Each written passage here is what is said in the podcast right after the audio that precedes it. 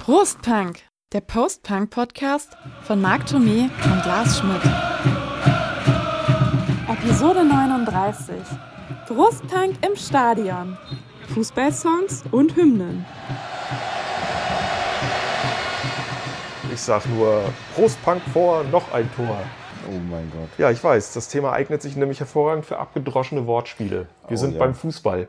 Wir sind auf die. Idee gekommen, über Fußball zu reden, als es das Fußballspiel in der zweiten deutschen Bundesliga äh, zwischen Fortuna Düsseldorf und Hansa Rostock gab. Ja, was wir auch ähm, relativ deutlich äh, gewonnen haben. Ich war sogar im Stadion gewesen. Ja, genau, weil Marc Fortuna-Fan ist und ich bin zumindest mal Hansa-Sympathisant. Ja. Ja, und da haben wir uns überlegt, Mensch, da gibt's doch bestimmt auch äh, Musik und Punk und Post-Punk-Geschichten zum Fußball zu erzählen. Wir gucken mal, wir begeben uns mal auf die Suche. Ja, damit sind wir auch schon mittendrin, statt nur dabei. Ne?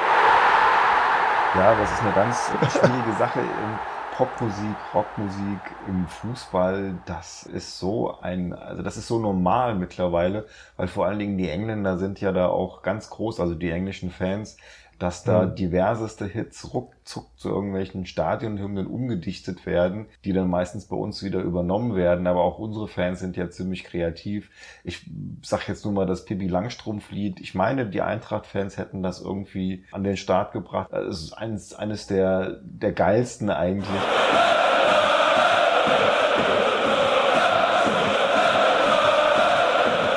Hat jetzt nichts mit dem Post-Punk zu tun, aber ich glaube, wir müssen da auch ein bisschen wegkommen von. In dieser Folge auf jeden Fall. Das, das geht gar nicht. Äh, Wir versuchen das mal möglichst in unserem musikalischen Kontext zu halten, würde ich jetzt mal sagen. Aber wer uns kennt, weiß ja, dass wir den Begriff Post-Punk ja sowieso nicht so eng sehen. Nö, das stimmt. Was mir nur aufgefallen ist, dass es bei Fußballliedern, Stadionhymnen, Fangesängen, wie immer man es bezeichnen will, natürlich auch sehr schnell ins Proletige und Folkloristische abdriftet. Ich sag nur ein Rudi Völler, also ja, es, so. muss halt, es muss halt relativ äh, frei von der Leber singbar sein und ich meine, dann funktioniert Es müssen, das natürlich, es müssen einfache. Melodien sein, äh, im hohen Wiedererkennungswert, die, die jeder singen kann, auch musikalische Analphabeten ähm, mit einem einfachen Text. Nicht umsonst ist natürlich auch dieses ganz schlimme und unsägliche Go West von den Pet Shop Boys ja dann. Ja, einer der Kracher, das wollte ich auch Ne, geworden. irgendwie anbringen.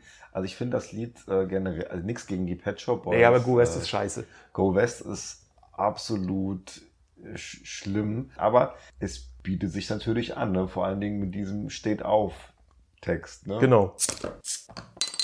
Stadionbier. Ja, wir trinken diesmal zwei verschiedene Biere. Ja, ich fange mal an. Ich Ja. habe ein, ein Boltens Alt vom Niederrhein. Das kommt jetzt zwar nicht aus Düsseldorf, aber es ist immerhin ein Altbier. Und wenn man in Düsseldorf ins Stadion geht, bekommt man natürlich auch Altbier. Das geht ja gar nicht anders. Man bekommt aber auch Pilz. Achtung, es hat Ja, sogar mach einen auf. Plop.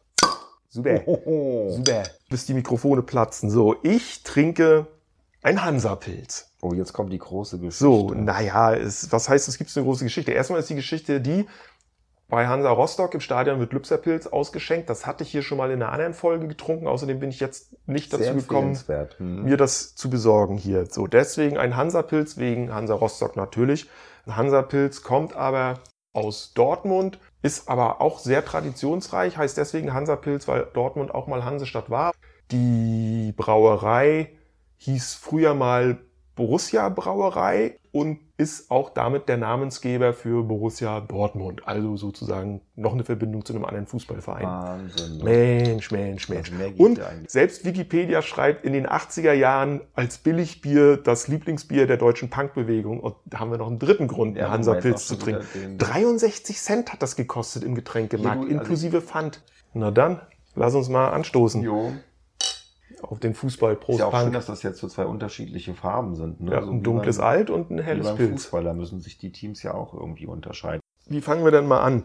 Unsere Fußballaffinität, ganz kurz in wenigen Worten. Ja, also ich bin seitdem ich denken kann Fußballfan, weil mein Papa natürlich Fußball sehr gerne geguckt hat und ähm, du saugst es ja dann wie die Muttermilch im Prinzip auf. Ne? Du sitzt Mhm. halt immer mit dem Papa vor der Glotze, guckst die Sportschau und bin dann halt irgendwann mal 1979 oder 80, ich weiß es nicht mehr genau, großer Fan von Fortuna Düsseldorf geworden, obwohl ich gar nicht aus der Ecke komme.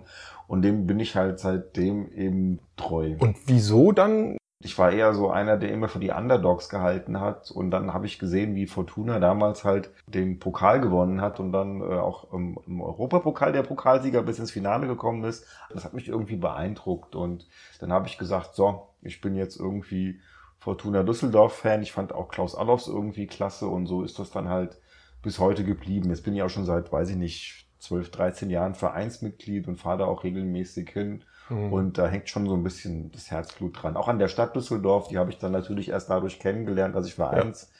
Fan bin, aber fahre da immer gerne hin. Bin Mode halt Stadt Düsseldorf.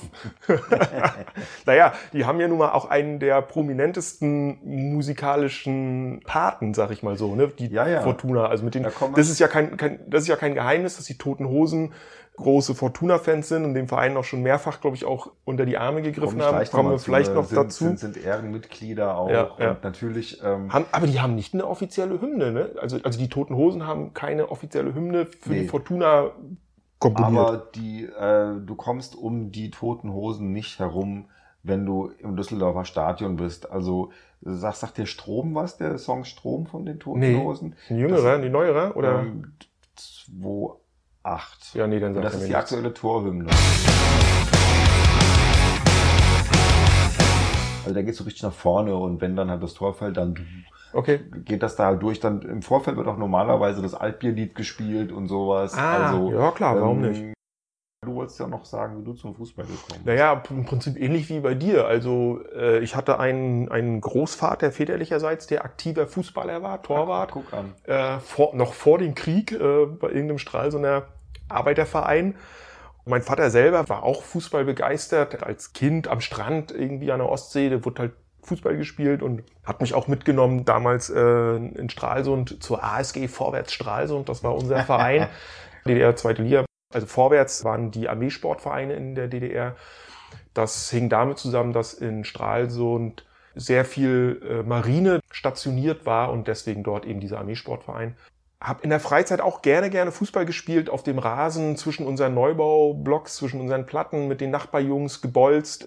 Meine Begeisterung und mein Interesse ist dann aber geringer geworden für den, für den Fußball, speziell weil der DDR-Fußball hat auch damals ja nicht viel Attraktivität geboten. Ne? Der mhm. Westfußball hat für mich damals gar keine Rolle gespielt, was die Bundesliga und in der DDR, naja gut, du hast halt in den 80er Jahren genau das gehabt, was du jetzt in der Bundesliga hast. Du hast halt einen zehnfachen Meister gehabt, der BFC Dynamo, äh, zehn Jahre, seit ab von 1979 angefangen, zehn Jahre hintereinander DDR-Meister. Ich kann ja nochmal zu Hansa zurückgehen. Ich habe ja noch nicht erklärt, warum ich jetzt zu Hansa-Sympathisant bin und warum ich mich nicht Hansa-Fan nenne.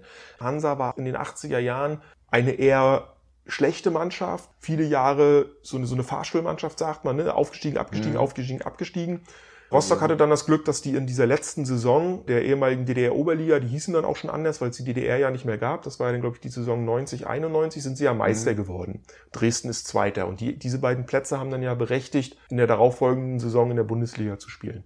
Seitdem verfolge ich das und mein Herz schlägt schon so ein bisschen äh, dafür. Ne? Leider hat sich die Fanszene in Rostock ja häufig auch nicht so schön Verhalten, rechte Tendenzen, gut, die gibt's nicht nur in Rostock, die gibt's natürlich in vielen Stadien in der Bundesliga. Es gibt die Rostocker Punkband Dritte Wahl, mit denen ich jetzt musikalisch auch nicht so viel anfangen kann und nicht, über die ich gar nicht so viel weiß. Aber die sind große Hansa-Fans, die haben auch eine Hansa-Hymne im Gepäck, die heißt Wie der Wind auch weht. Wie der Wind auch weht. Materia ist ja auch ein großer Rostock Materia hat ja da früher in der Jugend gekickt, mhm. war ja sogar äh, Stammspieler in den Jugendnationalmannschaften, bis er dann seine Fußballkarriere ja zugunsten einer Modelkarriere aufgegeben hat und dann ja später Rapper geworden ist. St. Pauli, der FC St. Pauli und man verbindet ja FC St. Pauli mit ähm, linken Fans und mhm. mit der Totenkopfflagge und so weiter. Und da gibt's ja so eine ganz interessante Geschichte, weil Slime, ähm, die waren ja äh, maßgeblich darin involviert, dass äh, St. Pauli dieses politische Aushängeschild der Linken geworden ja. ist. Und das ist schon ganz, ganz spannend. Ähm, ich empfehle, das ist äh, Slime, Deutschland muss sterben von Daniel Rieser, heißt der, glaube ich, mit Y. Das ist so ein bisschen die, die Slime-Biografie, würde ich mal sagen. Und da steht das dann nämlich auch drin. Weil Slime haben ja angefangen als große HSV-Fans, was man mittlerweile gar nicht mehr so weiß. Ja. So gibt's nämlich auf dem Album von 1982, das heißt Yankees raus, einen Song Block E, wo äh, Dirk Jora ja dann so singt, wie man da halt im, im Fanblog drin steht und dem HSV da halt irgendwie äh, den HSV lautstark unterstützt. Der sagt aber dann, ich habe in der Elf Freunde ein ziemlich interessantes Interview mit ihm gelesen. 1980 ging's los, dass die Fanszene wirklich von Nazis unterwandert wurde. Ja. Das war aber nicht nur beim HSV so. Und er sagt so, als Punk musste man damals halt sich irgendwie entscheiden, ne? bleibe ich jetzt Fußballfan oder gehe ich da raus? Da sind die da halt rausgegangen. Dass das Lied 82 dann auch erst erschienen ist, sagt er so, naja, hatte ich in der Schublade drin gehabt, habe ich nochmal verwertet, alle gut. Ja. Und dann haben die sich halt eine Alternative gesucht und sind dann halt zum FC St. Pauli. Und ähm, ich glaube, diese rechten Tendenzen unter den Fußballfans, die waren damals einfach generell irgendwo so am Start. Mhm. Nur dass sie halt dann in so einem kleinen Umfeld, anders als beim HSV, mit ihren Punks dann da halt tatsächlich die Fanszene mehr oder weniger einnehmen konnten und dann dann auch mehr oder weniger damit begonnen haben, den Verein unter Druck zu setzen. Ja, das erste, was sie gemacht haben, war halt zu verbieten, dass die Reichskriegsflagge irgendwie. Genau, das sagt er ja, ne? Und dann haben die halt diese Fanszene irgendwie okkupiert und dann hat dann dieser Kumpel da, ne, Mabuse. der Mabuse, der hat dann sich für einen Appel und ein das Ei. Das ist ja auch schön, irgendwie an, irgendwo an Besenstiel getackert, die Totenkopfflagge mit ins Stadion genommen und eigentlich geil. Ne? Erst kaufst, dadurch ist es. Kaufst das Ding für, für, für 2 Mack oder sowas ja, ja. und denkst halt so, naja, Totenkopf und eine Hansestadt und, ne, und Störtebecker hier so, äh, Hamburg, das passt schon irgendwo. Und mhm. dann haben das halt alle nachgemacht und hat sich halt irgendwie ein findiger Typ dann ne, das Logo gesichert und hat ja. halt dann ordentlich Kohle mitgemacht. Aber ist schon interessant, ne, dass ähm, aus, aus so einer Situation dann ähm, wirklich so dieses ganz ähm, spezielle Image des FC St. Pauli entstanden ist Immerhin kann sich, äh, können sich äh, Slime oder zumindest der Dirk auch ein bisschen auf die Fahnen schreiben, dass sie den Verein ins richtige Fahrwasser geschubst haben. Also finde ich schon eigentlich irgendwie eine, eine geile Sache. Es gab 1982 von der Punkband, Fun-Punk-Band Die Mimis aus Bremen den Song Deutscher Meister wird nur der SVW, womit der SV Werder Bremen gemeint ist. Das würde ich jetzt nicht als Punk-Rock-Song bezeichnen, weil es ist eigentlich per se ein Kinderlied, wobei mir mal ein Musiker erzählt hat, jeder gute Punk-Song funktioniert auch als Kinderlied. Deutscher Meister, Deutscher Meister wird SVB. Das Ding wurde dann 2004, als Werder, glaube ich, zum letzten Mal Meister geworden ist, auch nochmal in einer neuen Version nochmal ausgepackt. Ansonsten sind die 70er und 80er ja noch eine Zeit, wo die deutsche Nationalmannschaft mit so Größen wie Udo Jürgens, Peter Alexander oder Schlag mich tot. Ich habe das hier aufgelistet. So, darf, ich, darf ich mal kurz rein? Wollen wir, ins, wollen, wir, wollen wir in dieses Kabinett des Grauens wirklich herabsteigen? Ja, das ging los 1974. Also man muss sich das mal so vorstellen. Äh, man dachte halt so, naja, jetzt die, die Weltmeisterschaft ist ja nun mal in Deutschland und wir müssen halt jetzt auch irgendwo vielleicht mal einen offiziellen Song da irgendwo halt äh, an den Start bringen und das muss aber ein bisschen authentisch halt sein. Also wurde halt die komplette Nationalmannschaft dann ins Studio geholt und hm. dann ähm, sangen die da halt das offizielle Lied der deutschen Nationalmannschaft. Das hat man dann durchgezogen bis, 74, äh, bis 94, 94 ne? wobei die 94er-Geschichte nochmal eine ganz, ganz geile andere ist. Danach ging es halt wunderschön weiter. Übrigens 1974 Weltmeisterschaft, die einzige WM, an der die DDR teilgenommen hat die gegen euch gewonnen hat, Richtig. weswegen ihr dann den leichteren Gegner irgendwie in der nächsten Runde gekriegt haben. Wir mussten gegen Brasilien spielen, sind rausgeflogen. War im Prinzip schon mal so eine gesamtdeutsche Geschichte. Ne? Frank also Schöbel, ja, der Fußball ist rund wie die Welt, war der DDR-WM-Song übrigens aus Ach, dem Jahr. auch einen gemacht. Natürlich. Frank Schöbel, unser damaliger Superschlagerstar. Dann kam mal Argentinien und es kam Buenos Dias Argentina von Udo Jürgens. Also Udo Jürgens hat das mit der deutschen Nationalmannschaft mhm. eingesungen. 82 dann Ole España mit Michael Schanze.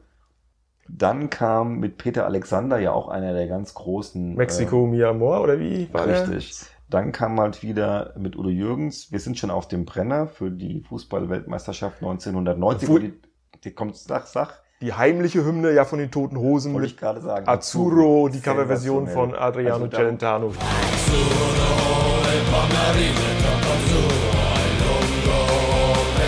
Vor den Toten Hosen, ja, die den Hut sehen, weil auch das Video ist einfach, Einfach toll. klasse. Ja, also Ja. die Fußballaffinität der Toten Hosen. Ich komme gleich nochmal auf die Sache mit der Fortuna zurück, aber schon großartig. Ja. Ich finde auch, wenn du eine Platte auswärts spielen nennst, finde ich auch schön. Also To- Toten Hosen und Fußball, das, das, das matcht Das schon. passt schon. Und dann kam 94 und das ist halt, das ist halt großartig, weil die Fußball-Weltmeisterschaft fand in den USA statt und der etwas unterbelichtete DFB äh, wollte halt irgendwo für die Fans irgendwas an den Start bringen, was so ein bisschen peppiger ist als die Schlageropas, die so bislang so als Hosts der, der, der, der WM-Songs eben äh, genommen haben. Und man wollte halt irgendwas aus Amerika nehmen und es sollte ein bisschen flippig sein, sollte ein bisschen Pep äh, da reinbringen und so. Also hat man halt die Village People an den Start gebracht und hat den Song Far Away in America aufgenommen. Natürlich auch, es gibt das Video, kann man sich immer noch angucken mit der Mhm. deutschen Nationalmannschaft im Hintergrund. Und dann hat man irgendwann hat man Egidius Braun ähm, gesteckt, dass die Village People ja ähm, eigentlich absolute mega schwulen Ikonen sind. Ja. Und daraufhin wurde im Prinzip das Lied nicht mehr beworben. Hast du nirgendwo gehört. Es hat keine Sau mitbekommen, dass die deutsche Nationalmannschaft damals irgendwo mit äh, den Village People einen offiziellen WM-Song äh, eingesungen hat. Und danach hat man es glücklicherweise auch sein gelassen. Ja. Ich glaube, die Jungs würden es auch heute nicht mehr machen. Also ich glaube so, Nee. die, die würden sagen, sag mal, habt ihr es noch alle, ne? Also was soll denn das jetzt bitteschön? Gibt's auch nicht mehr. War echt so ein Ding der 70er und 80er, ne? Und dann war wieder Schluss mit lustig. Ja, ja. So, jetzt nach diesem Ausflug in den Trash, bitte zurück zu guter Musik. Wo, wo fangen wir an? Wo machen wir weiter, bevor uns hier die Leute äh, vor, vor dem Naja, Abpfiff die, aber ich find das so- Podcast-Stadion verlassen? Trash kann ja auch, kann ja auch lustig sein. Also Ja, ja, ja. Und da zeigt sich ja eigentlich auch immer, Grönemeyer. wenn sowas von oben so, weißt du, so, wir brauchen jetzt einen WM-Song und wer macht den und bla bla, das funktioniert ja meistens nicht, so dieses von oben aufgesetzt. Also, wenn sich das aber von, von selber entwickelt, wenn es so Zufallstreffer gibt, wie, ich weiß nicht, wann es war, als dieses Ding dann von den White Stripes quasi sich so zu so einem Selbstläufer entwickelt hat, was ja gar kein Fußballsong per se ist, der ja nur aufgrund äh, seines geilen Rhythmus und seiner geilen Melodie von den Fans aufgenommen ist. Und das ist ja bei ganz vielen. Wir hatten es vorhin ja schon bei Go West, auch wenn der Song im Verhältnis zu Seven Nation Army natürlich scheiße ist.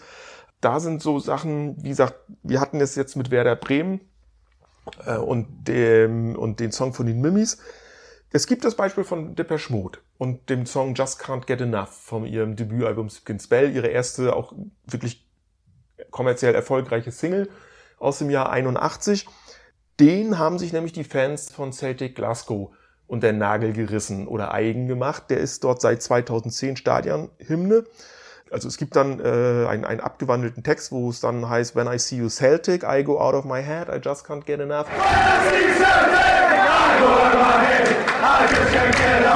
Gibt's aber wohl inzwischen auch schon mit weiteren Variationen des Textes dann immer auf Celtic oder auf spezielle Spieler von Celtic zugeschnitten. Das finde ich zum Beispiel ist, ist, cool, ist ein cooles Beispiel. Wir haben, was haben wir denn noch hier? Jetzt muss ich mal gucken. Ich muss nachher noch mal eine tote Rosen-Geschichte erzählen, aber gib mal was rüber. Pass auf, ich biete mal was an. Philipp Boa, unser großer Freund. Ja, sag mal, was gibt's denn Der große BVB-Fan, kommt ja aus Dortmund, ja, gebürtiger stimmt. Dortmunder. Aber wird das von irgendwie aufgegriffen in Dortmund?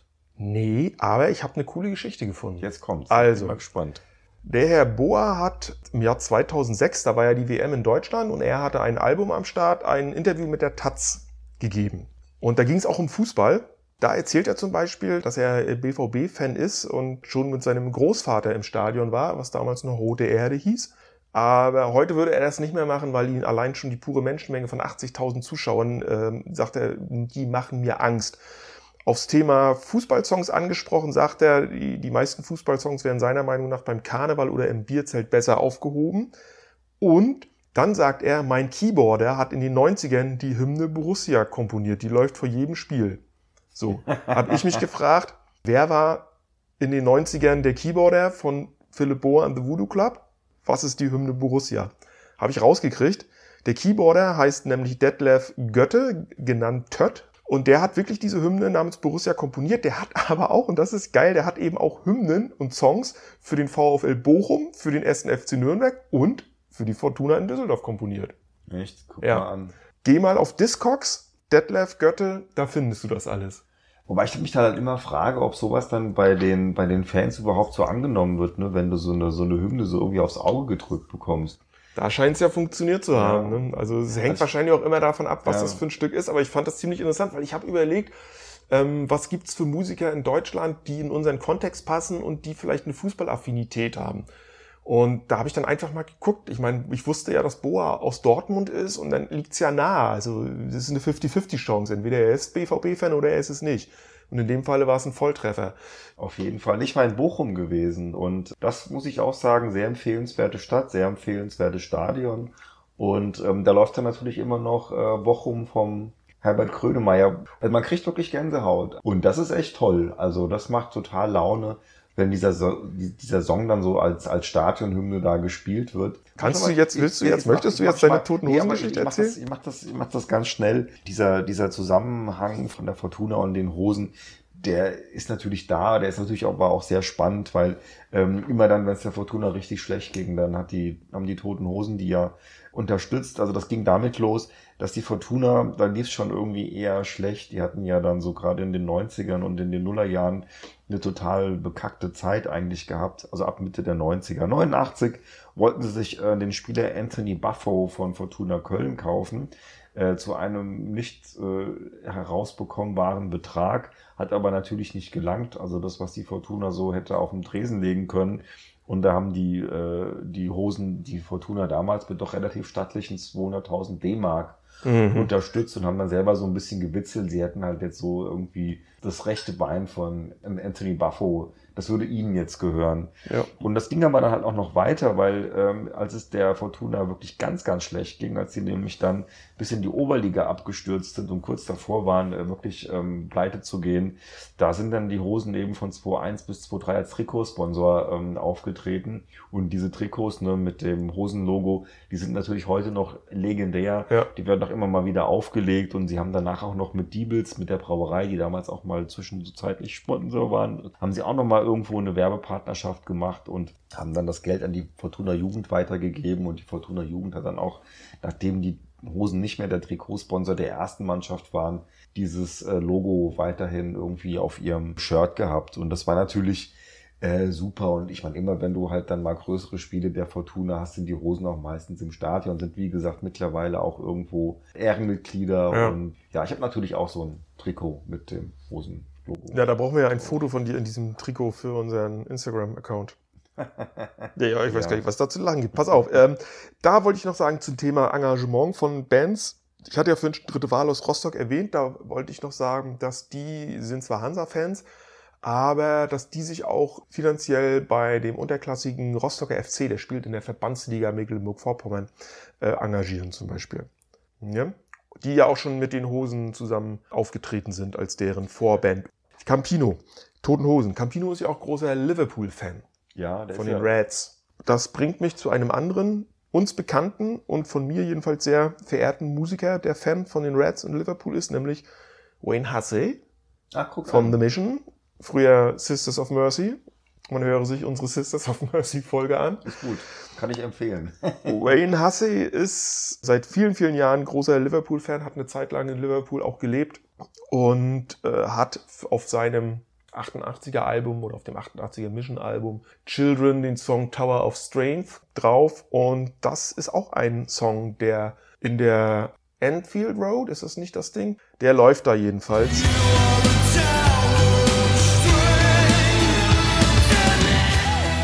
Als Ouvertüre vor jedem Spiel und danach kommt dann You'll Never Walk Alone. Po, da hast du jetzt natürlich den. Pass auf, ich bin noch nicht ganz das, fertig. Das, das, das ähm, schlechthin gerade raus. Wayne Hussey ist nämlich nicht nur großer Fan der Reds, sondern auch von Jürgen Klopp, seit der den Verein übernommen hat. Und ah. da gibt's ein schönes Zitat. Das hat Wayne Hussey mal der Welt am Sonntag gesagt. In Liverpool steht Klopp kurz vor dem Gottesstatus. Das war 2019, das war noch bevor er Meister und Champions League-Sieger ja, und was alles geworden ist. sind hier so ein bisschen rumgedümpelt. Ich habe auch noch einen. Tower of Strength ist eben, um es nochmal zu sagen, ja, nicht nur, okay. weil es auch eins meiner persönlichen Lieblingslieder, Alltime Lieblingslieder ist, ist eben auch wirklich eine Hymne. Die passt da auch sowas wie rein. Ja, geil. Also, äh, aber Liverpool ist natürlich schon auch, würde ich mal sagen, der Club und das sind die Fans, die in Sachen Musik und Fußball, glaube ich, die allermeiste Ahnung haben und mhm. die auch äh, die meisten coolen Songs und sowas irgendwo halt dann auch integriert haben in ihre Performances. Und das ist natürlich dann eben auch so ein Ding wie You Never Walk Alone, ne? Gary and the Peacemakers, die haben das dann ja irgendwie 63 aufgenommen. Das ist eine Liverpooler Band, aber Mhm. den Song gab es ja schon vorher. Ne? Also es ist ähnlich wie bei ähm, Schwarz-Weiß wie Schnee von der Eintracht.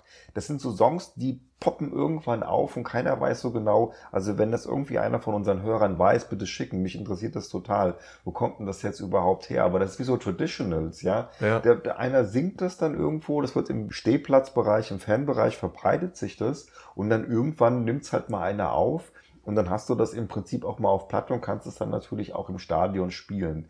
Und so war das halt bei Gary and the Peacemakers. Ist aber nicht von denen der Song. Die haben einfach nur eine Fanhymne vertont. Und bei Tankard, wer die nicht kennt, ich glaube, wenn man nicht aus- Frankfurter wenn man nicht aus- Metal-Band. Und äh, die durften dann halt, ich glaube 2006 oder so war das, dieses Schwarz-Weiß wie Schnee eben dann auf Platte pressen. Und jetzt läuft das natürlich auch im Stadion, wie sie es halt gespielt haben, in so einer schönen Punk-Form. Schunkel. Ja, aber ich meine, das ist ja durchaus gut. Sie durften ja auch da mehrfach auftreten. Ich glaube, sie waren auch beim, sie waren beim, beim Mhm. Pokalfinale der Eintracht gegen die Bayern in, in, in Berlin waren sie auch dabei. Ist natürlich für so eine Band ganz toll, wenn die das dann mal vor so einem großen Millionenpublikum dann irgendwo da herbringen dürfen. Aber das sind halt so diese, diese Hymnen. Noch ein Fußballfan, wo man es vielleicht gar nicht wusste, dass er einer war. Marky Smith ist ein großer Fan von Man City gewesen. Es gibt eine Band, die heißt Shuttleworth. Und die hat äh, zur Weltmeisterschaft 2010 einen Song aufgenommen, England's Heartbeat. Da hüpfen die halt auch so in englischen Trikots rum. Ist also so ein Supporter-Song für die Mhm. englische Nationalmannschaft. Und Mark E. Smith singt das Ding. Einer der geilsten Fußballtracks, die ich jemals in meinem Leben gehört habe. Okay. Ist nicht ironisch gemeint. Ja, ja, ja, nee, nee. Ich, ich, saucooler ich Song. so gut kenne ich So dich inzwischen, diesen- dass ich das bei dir unterscheiden kann. wie diesen nasalen Ja. Mark E. Smith. Also so, so, ein, so, ein, so ein Perlchen, ja. Wer es irgendwo mal gucken will, man kann sich das, also wenn man eingibt, da Gibt es das, irgendwie gibt's das bei, bei Streaming-Diensten? das weiß Beispiel? ich jetzt nicht, ich habe es mir nur bei Oder YouTube, YouTube. angeguckt. Peter and the Test Tube Babies. Ach komm. Die haben anlässlich der WM 2006 in Deutschland auch einen Song gemacht, einen Fußball zu einem Supporter-Song für die englische Nationalmannschaft. Äh, da heißt Smiling Through, das TH? Smiling Through Tears. Und da singen zum Beispiel auch Campino und die Sängerin von den Toy Dolls mit.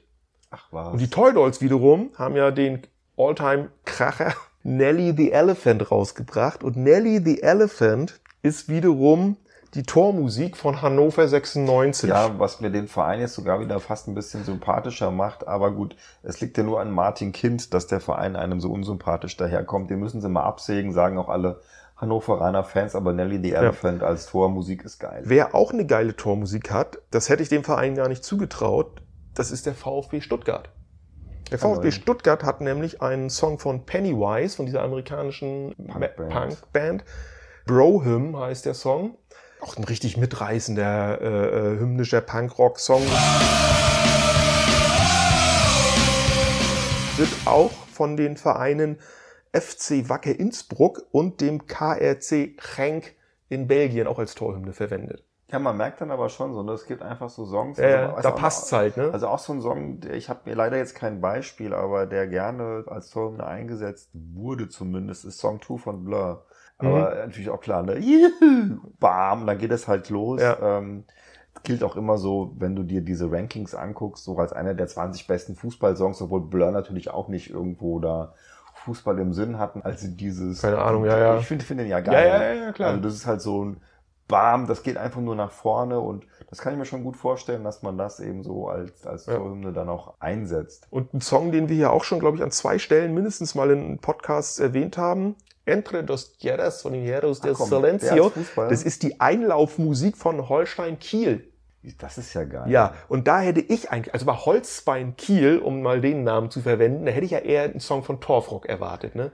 Ich muss jetzt noch mal zwei Sachen vielleicht noch mal an, anmerken. Ja, die Also, Platte, äh, die sehe ich da ja schon die ganze Zeit Nee, neben ich dir möchte- stehen. Wann kommst du denn jetzt endlich drauf? Wir, wir haben ja auch schon drüber geredet. Wir haben schon Also, über George, äh, George Best gesprochen. Aber ich finde es halt einfach äh, wunderschön, dass eine Band wie The Wedding Present äh, ihr Debütalbum dem nordirischen Fußballstar George Best irgendwie gewidmet hat. Ja, hat in den 60ern und 70ern bei Manchester United gespielt und gilt heute als einer der ersten Fußball-Medienstars. Ne?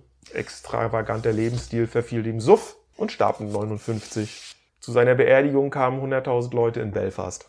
Beliebt wegen seiner Volksnähe. großartiger Typ, ähm, Ja. absolutes Unikum, aber eben hat halt auch einfach dann gesoffen und ist halt oder Drogen genommen, alles. Ja, ja, er gibt ja auch. Also, ja. Hast du das Zitat nochmal? Ja, du kannst es gerne vorlesen. Ich habe viel Geld für Alkohol, Frauen und schnelle Autos ausgegeben. Den Rest habe ich einfach verprasst. Ja, und so war der halt auch. Aber das Coole ist natürlich, dass The Wedding Present, auch wenn das Album jetzt mit dem Fußballthema nicht so wahnsinnig Gar nichts. zu Ich habe noch mal geguckt, hat kein Lied Aber mit Fußball zu trotzdem- tun. Ähm, nicht nur Wedding Present haben ihm Ach komm. was gewidmet. Auch die irische Band Thin Lizzy und der englische Sänger Don Faden haben ihm je einen Song gewidmet. Ich wollte noch zwei Sachen aus England erwähnen. Klassiker auch äh, ist halt wirklich Three Lions von den Lightning Seeds. Man kann es nicht mehr so wirklich gut hören, aber Mhm. ich finde halt von der Band, die ja auch eher, sagen wir mal, aus so einem Indie-Alternative-Kontext kommt, wie die Lightning Seeds, so eine Hymne irgendwo da rauszuhauen, ist schon geil. Also, ne, ich meine, das Ding wird auch noch in 50 Jahren im Stadion gekrölt. Ja, Wenn es irgendjemand hingekriegt hat, ähm, sowas zu machen wie Udo Jürgens mit den Deutschen, nur in gut, dann waren das halt New Order mit der englischen Nationalmannschaft, weil ich habe mich schon, also ich habe jetzt echt schon so ein bisschen Angst gehabt, dass du diesen Song irgendwie Nee, vergisst. aber ja, auf, auf keinen Fall. Also einfach nur so, um das mal ganz kurz gegenüberzustellen. Ja, die Deutschen machen das mit diesen ganzen Schlagergrößen, ja, mit diesen Schlageropas und was macht die englische Nationalmannschaft? Die holt sich halt eine der besten Bands der Welt ins Boot und das ist halt nun mal New Order. Und New Order macht das dann natürlich auch eben auf eine New Order Art und Weise. Ähm, Das ist der Song World in Motion eben für die Weltmeisterschaft in Italien 1990.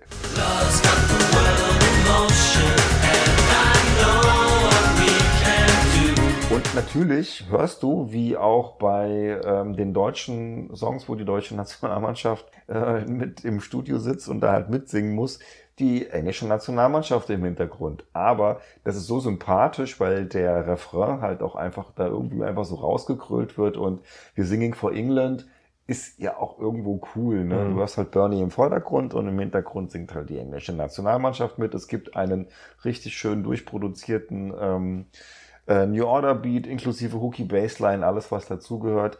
Und dann natürlich hast du auch so Sachen, dass halt dann die englischen Kicker ja auch vielleicht ein bisschen mehr dann noch so involviert werden sollten. Und der Bernie sagte dann halt, also John Barnes, einer der Kicker damals der englischen Nationalmannschaft, sollte halt da auch irgendwie singen oder sowas. Und das ging aber nicht, ja, weil er nicht singen kann. Und äh, in Deutschland hätte man wahrscheinlich dann so einen Icke Hessler hingestellt und er hätte dann einfach müssen. Oder, ne, so, man kennt das ja. Ja. Nee, nix, äh, John Barnes. Der rappt dann halt einfach, ne? Und das funktioniert halt in diesem, in diesem, Song unglaublich gut.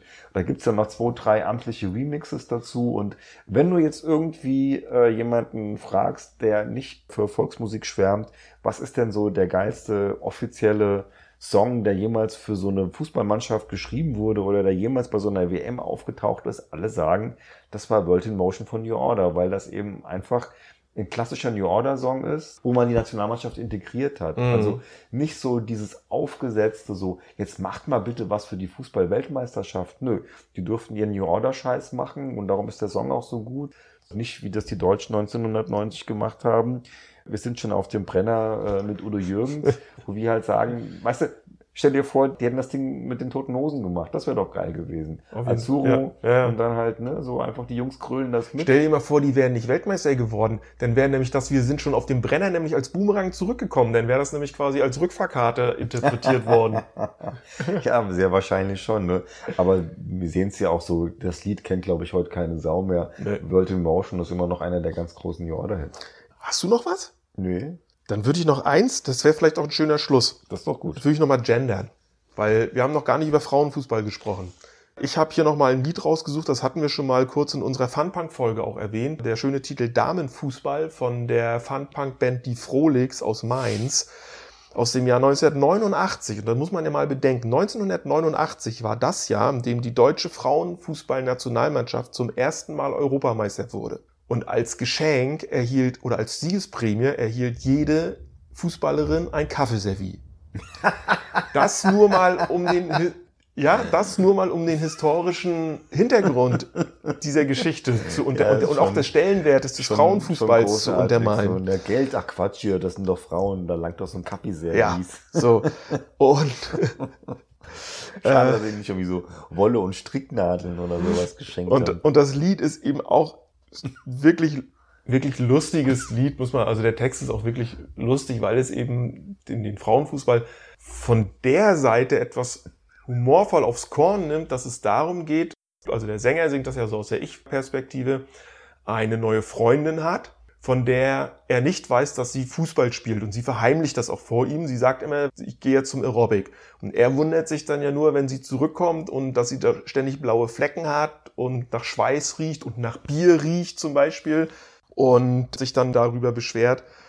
Und, äh, und dann gibt es ja den Ja, Refrain, warum sagtest du mir nicht vorher, dass du da im Fußball spielst und ich sitze hier allein zu Hause und spüle das Geschirr. Warum sagtest Vertauschte dieses Rollen, ne? Genau, die Rollen einfach vertauscht. Aber auch geil, dass er denkt, die wäre beim Aerobic oder sie sagt das. Sie so, sagte, ja. Ich meine, mehr 80s geht ja eigentlich gar nicht. Genau. Du hast schon mal, das glaube ich schon mal irgendwann Wenn du dann erwähnt. kommst, blau wie deine Beine, es gibt auch so eine, so eine Textzeile. Also scheinbar, also genau das, ne, es, sie, die kippen dann auch noch eins nach Ja, dem klar. Training und so. So ne? gehört sich das. Ja. Also Also, schön. Haben wir auch mal Frauenfußball jetzt erwähnt, weil jetzt, ich weiß nicht, also ob es ansonsten noch da großartige Hymnen zum Frauenfußball gibt. Ja, wir machen bestimmt noch mal eine Fußballfolge. oder wir kriegen jetzt lauter Hassmails, weil Nee, dann machen wir es nicht. alle finden, dass wir unser eigentliches Wir das nur, verfehlt haben. machen das nur, wenn das irgendwie gut klickt. Ich will noch, bevor ich, ich vergesse ja gerne mal Sachen und wenn dann der Podcast zu Ende ist, dann ärgere ich mich darüber, deswegen habe ich es mir hier aufgeschrieben. Na Ich, klar, äh, hau raus. Ich will ja ganz kurz verbunden mit einem Dank einen Kollegen von mir erwähnen, nämlich Jonas Schulte. Äh, Jonas ist ein sogenannter Groundhopper. Äh, und das sind Menschen, für die, die es nicht wissen, die sammeln Fußballplätze, um es mal ganz platt zu sagen, indem sie durch die Welt reisen und versuchen, in möglichst vielen verschiedenen Stadien oder Fußballplätzen in möglichst verschiedenen, vielen verschiedenen Städten und Ja, Ländern mich ja mit ihm auch schon mal unterhalten. ähm, Also zu es Besuch zu sein. Spannend. Der äh, Jonas betreibt auch den Blog groundblogging.de, also wer jetzt vielleicht neugierig geworden ist oder wen es interessiert. Und der hat mir eben auch den einen oder anderen Tipp gegeben, was so Stadiongesänge, Einlauf, Musiken, Torhymnen, was es alles gibt. Das wusste ich alles so im Detail vorher gar nicht. Da hat er mir, wie gesagt, ganz gut weitergeholfen. Jonas, ne, weiß Bescheid. In diesem Sinne bleibt mir nur noch einen äh, weisen Fußballlehrer zu zitieren, der sagte, unser Podcast dauert immer circa 30 Minuten, obwohl ich glaube, dieser könnte länger werden und der nächste Podcast ist immer der schwerste. Genau, so sieht's aus. In diesem Sinne, Prost Punk. Großpunk und Abpfiff.